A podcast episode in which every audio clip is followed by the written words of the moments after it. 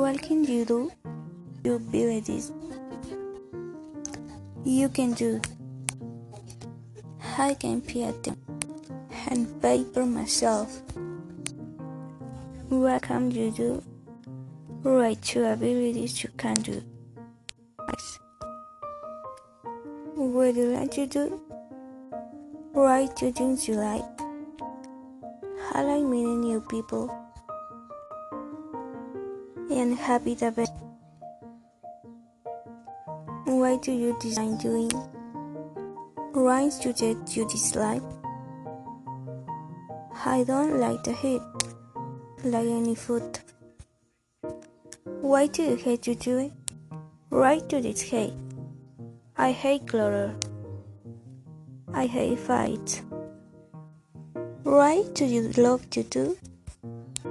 Write two things you love. I love going out.